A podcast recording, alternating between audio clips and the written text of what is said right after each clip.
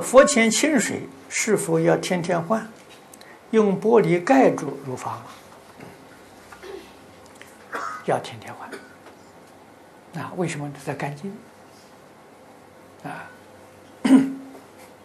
水是最重要的供养具。啊，它表什么呢？表清净心、平等心。你看《无量寿经》上的经题，清净平等觉啊，心地清净平等呢，就会开悟啊。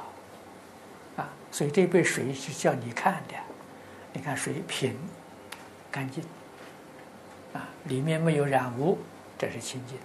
水是平的，平代表平等。啊，这个就是告诉你这个意思。啊，你的心呢？要清净，要平等，啊！